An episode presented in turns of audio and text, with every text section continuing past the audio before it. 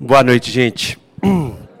Eu vou tentar usar o resto da minha voz para falar aqui hoje, então tenham paciência com essa voz rouca. Só um minuto.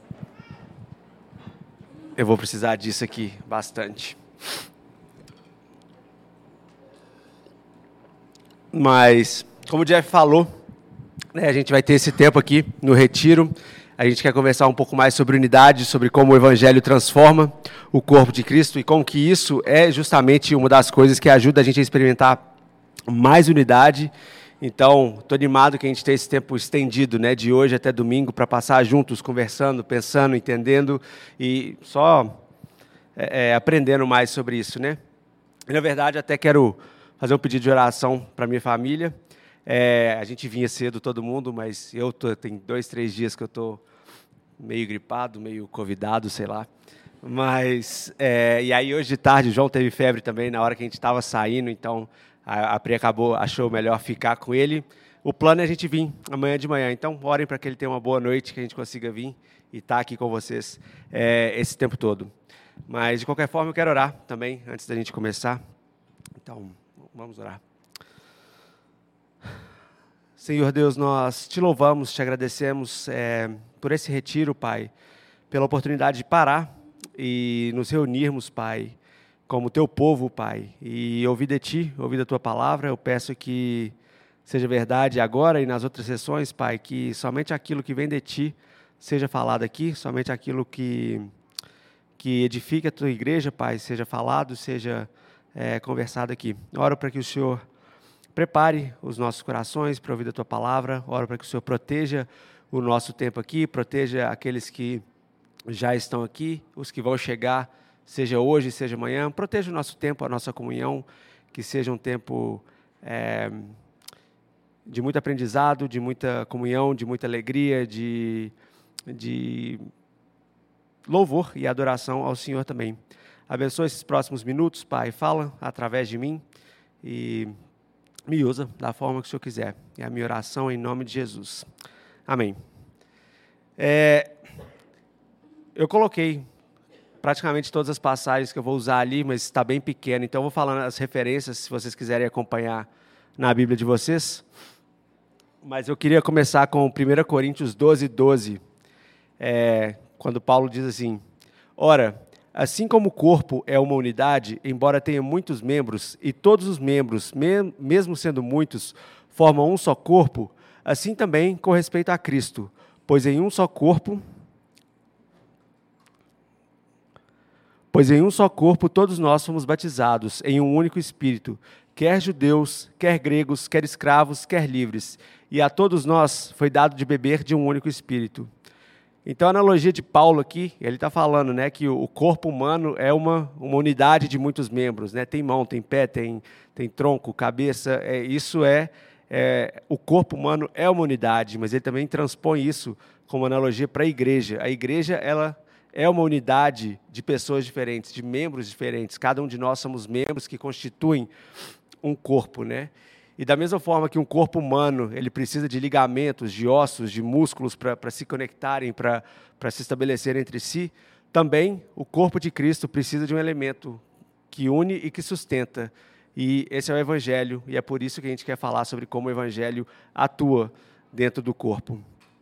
É, o Tim Keller, no livro Gálatas para você, que é um guia de estudo é, que ele fez sobre o livro de Gálatas, ele comenta como que o apóstolo Paulo fala, eu vou colocar aqui a citação que Paulo, é, como Paulo fala sobre o evangelho em Gálatas. Ele fala que o evangelho ele é o abecedário da vida cristã.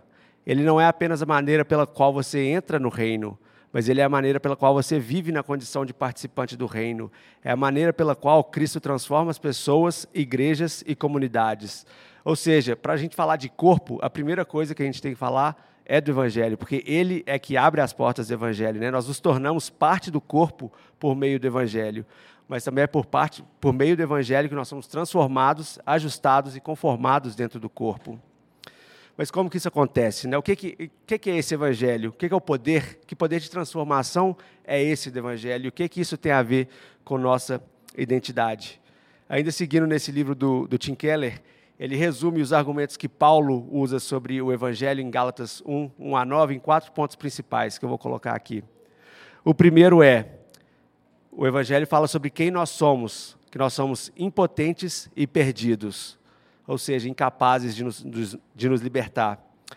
O segundo ponto do Evangelho que ele cita lá é o que Jesus fez, ou como ele nos liberta. Jesus ele se entrega a si mesmo pelos nossos pecados. Ele faz um sacrifício substitutivo. Ele, ele faz um sacrifício em nosso benefício. Então nós somos impotentes e Jesus ele se entrega por nós. Ele faz um sacrifício substitutivo. Mas isso não é tudo, né? O que que Deus fez? Deus ele aceita essa obra de Cristo em nosso benefício. Então Jesus vai, ele morre por nós e Deus de bom grado ele ele pega esse sacrifício e fala isso isso é o suficiente, né? E nos dá a graça e a paz que Cristo alcançou por nós na cruz. E por que que Deus fez isso? Tudo isso pela graça, não por nada do que a gente tenha feito, nenhum mérito nosso. Então, de certa forma, são quatro pontos resumindo o evangelho que, que o Tim Keller estava usando e colocando nas minhas palavras, né? O evangelho é Cristo assumindo o preço pelo nosso pecado, como Paulo fala em Romanos, né? o salário do pecado é a morte. Então, Cristo assumindo a morte em nosso lugar, saciando a justiça de Deus. Mas não para por aí, porque Jesus ele não foi vencido pela morte. Ao contrário, ele ressuscita no terceiro dia e assim ele anula de uma vez por todas o poder do pecado sobre a vida de todo aquele que o recebe e o confessa mediante a fé. Então, o poder do evangelho, ele consiste nessa grande troca entre aquilo que a gente merecia receber por conta do nosso pecado e aquilo que a gente de fato recebe de graça através da vida, morte e ressurreição de Jesus.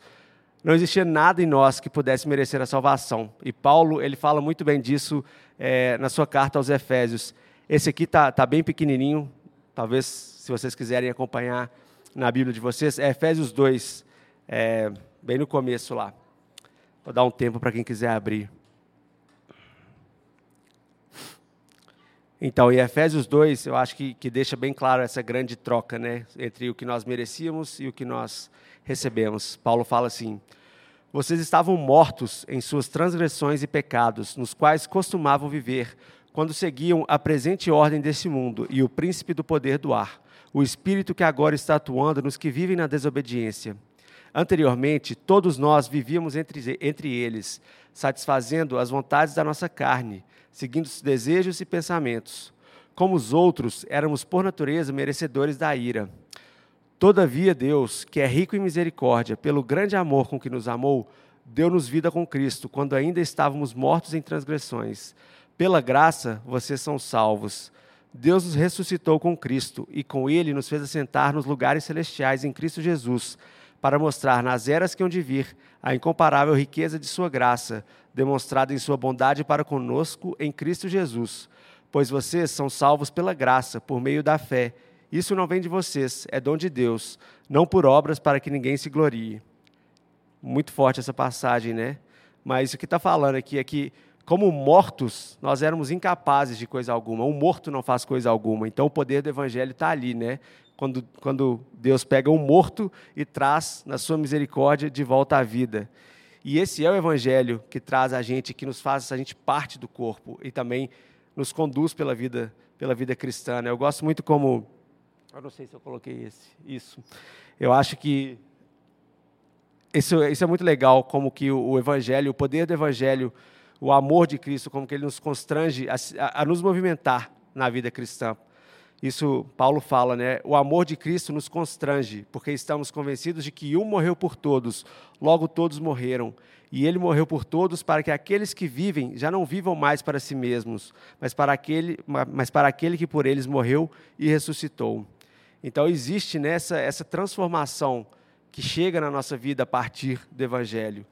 Nós somos, não só somos salvos pelo evangelho, mas somos constrangidos pelo evangelho, pelo amor de Cristo, para que a gente viva é, não para nós mesmos. Mas, então, isso fala um pouco do Evangelho, mas o que, é que isso tem a ver com a nossa identidade? Né, o que a gente tem falado, o que eu tenho falado até agora. Eu acho que tem tudo a ver.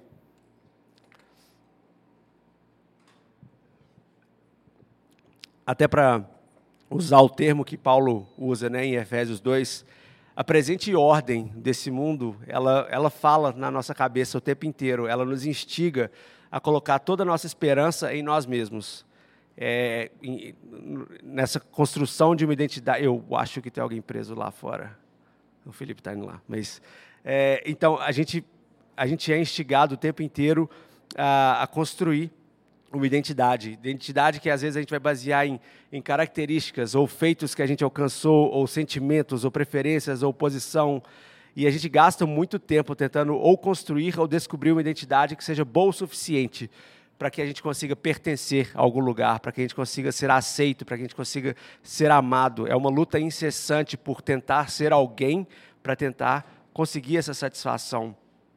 Eu fico pensando na minha vida, eu acho que para mim a tentação sempre foi é, é, buscar aceitação e satisfação na minha capacidade de fazer alguma coisa bem. Eu já fui atleta, na época que eu fazia judô, eu, eu colocava muito valor nisso. Eu gosto muito de cozinhar e por muitas vezes eu já usei isso como, como forma de, de conseguir aceitação e satisfação. Tenho o o meu, lado, né, que gosta de organizar, servir, resolver problemas e, e de diversas formas eu já usei isso de maneiras erradas só para conseguir aceitação, colocando a minha identidade nessas coisas. Mas o que ao longo do tempo tudo isso se prova vazio, né? Eu acho que eu não conseguia manter nesse lugar por muito tempo e nem em todos os contextos, porque né, essa identidade não fazia sentido em todos os contextos. Mas o evangelho, por sua vez, ele altera essa perspectiva, porque ele fala de cara, né, que nós não conseguimos trabalhar em uma identidade que vai ser boa o suficiente para receber essa aceitação e amor que vão de fato satisfazer a nossa alma. Então, e pode ser até que enquanto a gente está tentando buscar é, é, criar essa identidade, a gente até experimente algum pouco de felicidade momentânea. Mas a realidade é que o vazio sempre vai voltar. E eu acho que tem a ver com uma coisa que, que Agostinho falou nas suas confissões. Ele fala o seguinte: Fizeste no Senhor para ti, inquieto está o nosso coração enquanto não repousar em ti. Ou seja, nós fomos feitos para Deus, para sermos satisfeitos neles, nele como seus filhos a gente nunca vai construir uma identidade boa o suficiente para alcançar isso por nós mesmos, a não ser quando o nosso coração repousar nele. E o que o Evangelho faz é traçar uma linha, eu acho, que divide os que ainda estão mortos em transgressões e pecados, tentando encontrar satisfação e uma identidade criada, e aqueles que estão vivos em Cristo, que já receberam a identidade de filhos de Deus mediante a fé. E essa identidade é o que nos permite fazer corpo de Cristo. Então, eu acho que esse, esse, é um conceito importante, que eu acho que isso, é, realmente o Evangelho traça essa linha, né? É quase como se fossem duas identidades. Ou você está morto em, sua em suas transgressões e pecados, ou você está vivo em Cristo. E continuando nesse, nesse pensamento, né, em Gálatas 3, 26 28, Paulo fala o seguinte: Todos vocês são filhos de Deus, mediante a fé em Cristo Jesus. Pois os que em Cristo foram batizados, de Cristo se revestiram. Não há judeu, nem grego, nem escravo, nem livre, nem homem, nem mulher, pois todos são um em Cristo, em Cristo Jesus. E considerando essa, essa passagem, eu queria fazer duas observações. E a primeira é sobre o impacto individual do Evangelho em nossas identidades. Aquela palavra que Paulo usa, revestiram no grego, eu não vou nem tentar falar, mas é, ela tem um sentido análogo de realmente vestir uma roupa. Então, quando fala que vocês foram revestidos de Cristo, tem essa ideia de vestir. Então, é como se, se, se Jesus fosse uma roupa e a gente coloca isso por cima de nós. É como se ele fosse um casacão de neve. Então, fazendo um exercício para a gente tentar imaginar isso. Na sua cabeça, quando eu falo esquimó e peço para vocês imaginarem um esquimó, o que, que vem na cabeça de vocês? Qual é a primeira imagem que vem na cabeça de vocês? Eu imagino que isso, né? Não ficou boa as cores ali, mas ali o que a gente vê é, são basicamente duas bolotas de casaco, né? São dois casacões de neve, eles são revestidos. Ali a gente não consegue ver os rostos, rostos, rostos. Tiago, rostos. a gente não consegue ver direito, a gente não consegue é, é, ver a, a, cor dos cabelos deles, a gente não consegue ver outras características distintivas de cada um daqueles caras a gente sabe que elas existem. Eles são dois indivíduos, então cada um deles tem suas características únicas. Mas a primeira coisa que a gente nota, a primeira coisa que vem na nossa mente, tem um casacão ali. Eles estão revestidos de alguma coisa. E eu fiquei pensando nisso, né? E da mesma forma, cada um aqui carrega características próprias, carrega é, é, dons únicos, personalidades únicas, traz status únicos, condições financeiras ou preferências e, e várias coisas únicas e, e muito próprias. Mas o fato é que quando nós nos tornamos filhos de Deus, nós somos revestidos com esse casacão que é Cristo. Isso parece isso começa a ser a coisa mais evidente e importante sobre quem eu sou como um indivíduo. É como se, é, é, na verdade, eu falaria até que é a coisa mais vital sobre quem eu sou, porque sem o casaco de neve, o esquimó ele morre de frio. Se eu não estou revestido de Cristo, eu estou morto nas minhas transgressões e pecados. Então, isso, isso faz toda a diferença, né? E uma outra observação que eu queria fazer, ainda dentro daquela passagem, tem a ver com, sem planejar, com o que o Jeff estava falando, que é o impacto coletivo da, do Evangelho na nossa identidade. Porque eu não acho que só nessa passagem de Gálatas, né, Gálatas 3, 26, 28, que a gente acabou de ler, mas em várias outras na Bíblia, os autores escrevem sobre essa nova identidade dentro de um contexto plural. Paulo não se limitou a dizer ali em Gálatas, você é filho de Deus, mas ele fala, vocês são filho de Deus. E pouco depois ele fala, né, todos são um. Pedro, em 1 Pedro 2, 9 a 10, ele, ele não fala, você é um cara eleito. Eles falam, vocês não eram povo, mas agora vocês são povo eleito. É um conjunto de pessoas. Eu gosto até que ele usa a palavra são, né? Vocês, é, o são remete à identidade também. Vocês são povo eleito. É dentro de um contexto plural. De novo, Paulo, em Efésios, ele fala, Efésios 2, na continuação daquela passagem que a gente já leu, que nós éramos estrangeiros, mas em Jesus o muro de inimizades foi destruído e nós fazemos parte da família de Deus, ou seja, nós nos juntamos. Então, sim, no Evangelho, a gente tem a nossa identidade transformada individualmente, quando, quando Cristo coloca esse casacão em cima de nós, né? Mas o impacto coletivo é um desdobramento praticamente imediato à transformação, à transformação individual. Eu me, me torno cristão e me torno parte do corpo. É individual e coletivo ao mesmo tempo. E pensando nisso, eu quero pensar um pouco mais sobre como o Evangelho transforma o nosso, o, não o nosso corpo, né, mas transforma o corpo a partir da transformação das nossas identidades. E eu quero destacar mais dois pontos para a gente tempo para vocês pensarem.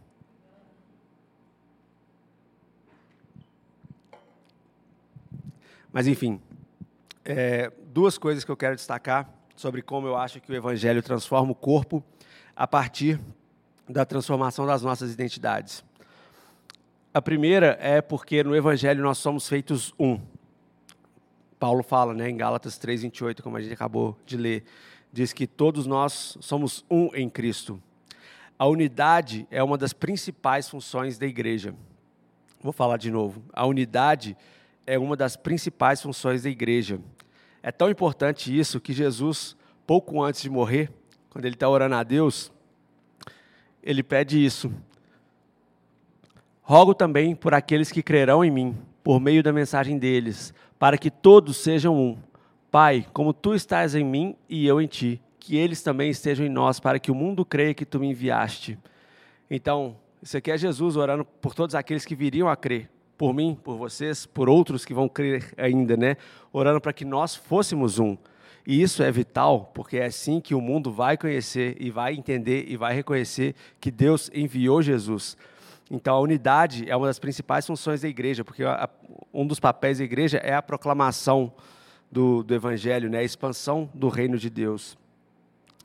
Então, acho que isso é, é muito, muito importante. Porque se a gente vive uma vida baseada em nossas identidades terrenas e não na nossa identidade como filhos, essas identidades terrenas que a gente constrói, elas são divisivas. Ao invés de unir, elas nos isolam. E um corpo isolado não é um corpo, ele perde uma função. Eu sei que talvez é um exemplo um pouco mórbido, mas se a gente pensar num, em uma situação que alguém precisa amputar um membro, aquele membro ele é descartado quando ele está fora do corpo, ele é descartado, ele não tem uso. Então, uma vida baseada em nossas identidades terrenas, ela divide e o corpo isolado perde a sua função. Mas a outra forma que eu acho que a gente pode experimentar a transformação do Evangelho em nossas identidades é através da liberdade que o Evangelho nos dá. No Evangelho, nós somos livres de nós mesmos. No Evangelho, nós nos tornamos livres da obsessão de provar o nosso valor, de buscar aprovação e significado com base nessas identidades terrenas que a gente está construindo. Somos livres para não pensar e não preocuparmos com nós mesmos. O Evangelho ele nos ajuda a voltar os nossos olhos não para aquilo que é diferente entre nós, mas para aquilo que é igual. E o que é igual, né? Somos, somos aqui a gente olha nessa sala tem brasileiro, americano, paulista, campobelense, leopoldinense, é, tem, tem gente de tudo quanto é tipo e, e, e, de diversos contextos. Então, são várias diferenças. Mas o que, que é igual em nós? Três pontos principais aqui. Nós somos pecadores redimidos pela graça. Nós somos revestidos de Cristo e pela sua justiça. E nós estamos sendo conformados à sua imagem. Mas isso aqui, ó, é o que nos une. Isso aqui é o casacão de esquimó que está em cima de cada um de nós quando a gente coloca a nossa fé em Jesus. E isso aqui deve ser a primeira coisa que vem na mente de alguém quando pensa no corpo de Cristo como eu fiz com vocês, né? Pensa no esquimó e imagino que muitos de vocês pensaram naquelas pessoas com aqueles casacões de neve. Isso aqui deve ser o que vem na, na mente de alguém quando pergunta o que, que é igreja. Ou é um grupo de pessoas, um grupo de pecadores, mas que são redimidos pela graça, que foram revestidos de Cristo e sua justiça e estão sendo transformados à sua imagem. Ou seja, o alvo do evangelho é eliminar, na verdade, isso era uma pergunta, comecei errado, mas o alvo do evangelho é então eliminar as diversidades e as diferenças do nosso meio? De jeito nenhum. As diferenças e as diversidades que a gente tem aqui, ela é boa, são boas, são saudáveis e elas são um reflexo da multiforme sabedoria de Deus. De forma nenhuma a gente está falando anulem todas as peculiaridades entre vocês e, e sejam todos certinhos, uniformes. Não. As diferenças, elas apontam para Deus.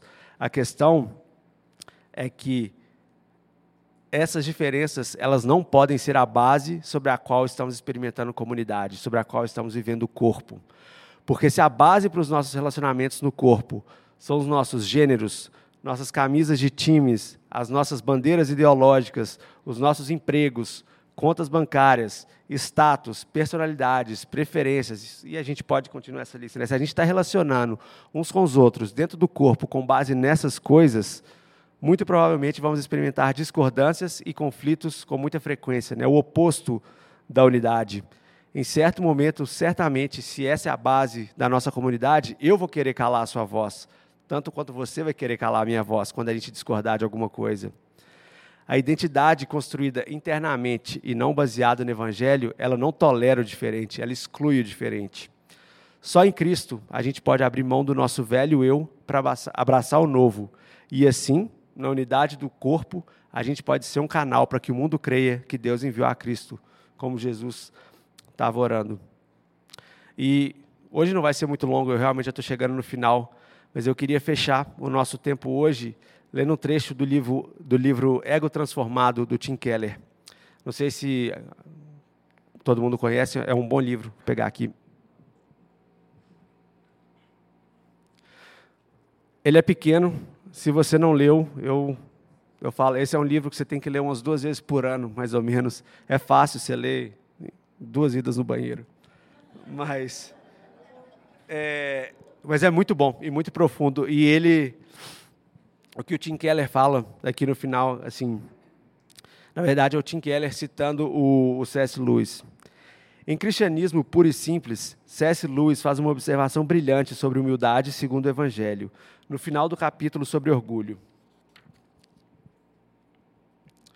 Depois que encontramos uma pessoa verdadeiramente humilde, Lewis afirma: não saímos da presença dela afirmando que se trata de alguém humilde, Pessoas assim nunca afirmam que são insignificantes. Quem vive dizendo isso é, na verdade, obcecado por si próprio. Depois de conversarmos com alguém que tem a humildade do Evangelho, o que impressiona é o quanto essa pessoa se interessou por nós. Isso porque a essência da humildade resultante do Evangelho não é pensar em mim mesmo como se eu fosse mais, nem pensar em mim mesmo como se eu fosse menos. É pensar menos em mim mesmo. A humildade do Evangelho mata a necessidade que tenho de pensar em mim. Não preciso mais ligar as coisas à minha pessoa. Essa humildade dá fim a pensamentos como: Estou nessa sala com essas pessoas. Isso faz com que eu seja bem visto por elas? Estar aqui me faz bem? A humildade baseada no Evangelho significa que não relaciono mais cada experiência e cada conversa à minha pessoa. Na verdade, deixo de pensar em mim mesmo. É a liberdade que vem do autoesquecimento. É o descanso bendito que somente o autoesquecimento nos oferece. É muito forte isso, né? A liberdade que vem do autoesquecimento. Quando nós pensamos menos em nós mesmos, quando nós abraçamos essa liberdade que vem do Evangelho, a gente experimenta descanso, a gente experimenta um descanso bendito, como ele fala aqui. A minha oração é que nós, como igreja, a gente tenha essas nossas identidades transformadas pelo Evangelho, ao ponto de que a gente consiga desfrutar desse descanso bendito e dessa liberdade do autoesquecimento de nós mesmos, para que a gente viva em unidade com o corpo. E eu vou orar para a gente, mas eu queria deixar algumas perguntas para a gente refletir individualmente, mas também já que temos várias oportunidades, café da manhã, almoço, jantar, tempo livre e tal, é, usa essas perguntas como forma de conectar com as pessoas. Então, espero que dê para ler. Eu vou, vou deixar aqui um tempinho. E enquanto o pessoal do louvor vai subindo também, eu vou, eu vou fazer uma oração e aí a gente vai encerrar por hoje.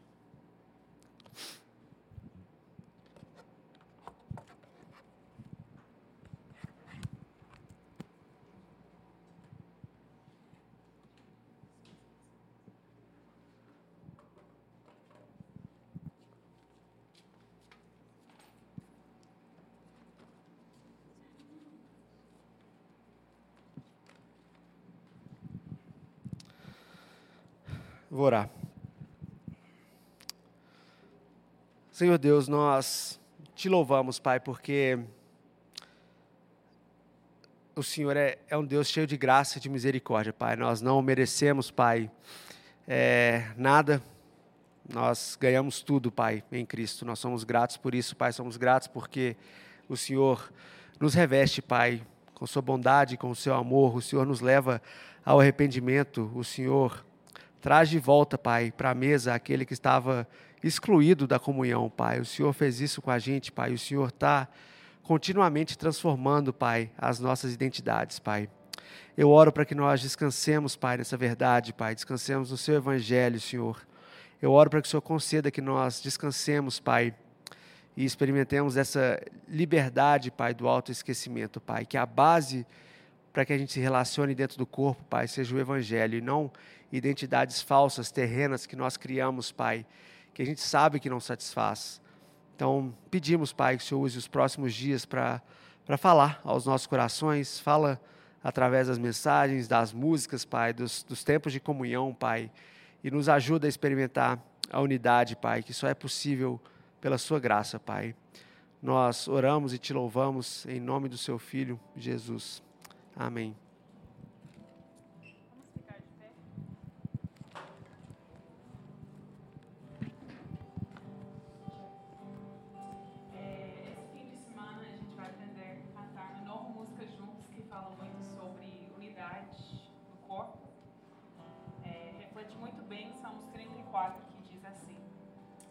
Bendirei o Senhor o tempo todo, os meus lábios sempre o louvarão.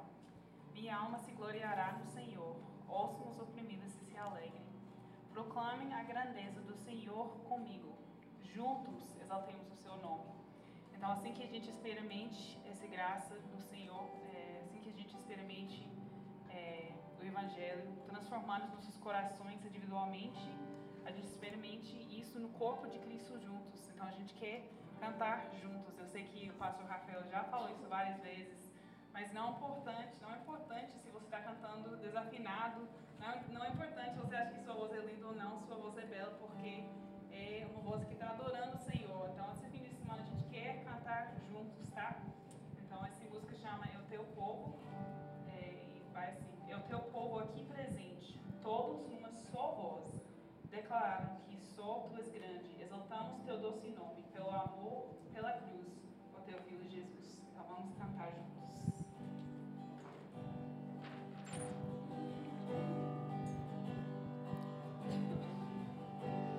Teu povo aqui presente Todos numa só voz declarando que só tu és grande. Exaltamos seu doce nome.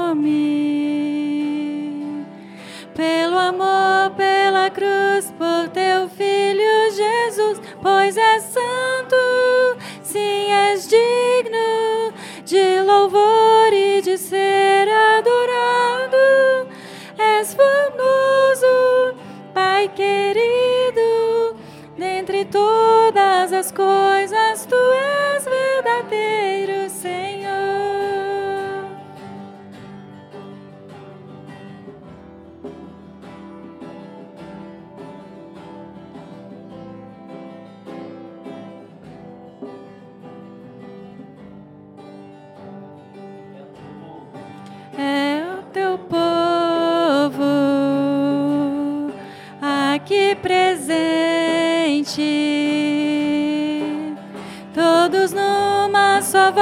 declarando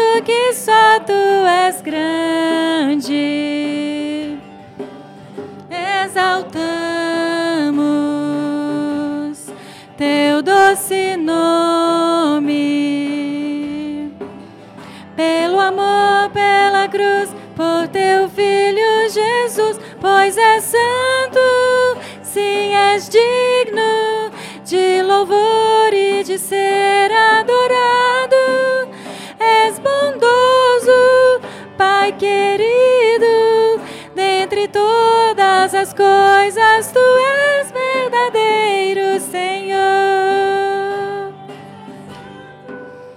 Sim, és digno de louvor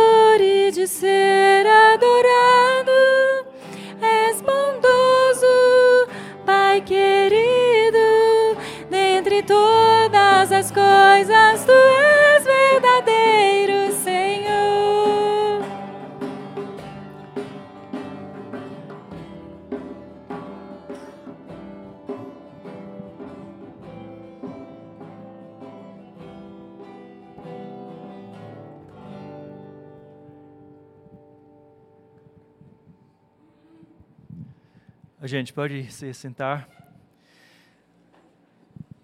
Obrigado, gente, por- pelas músicas.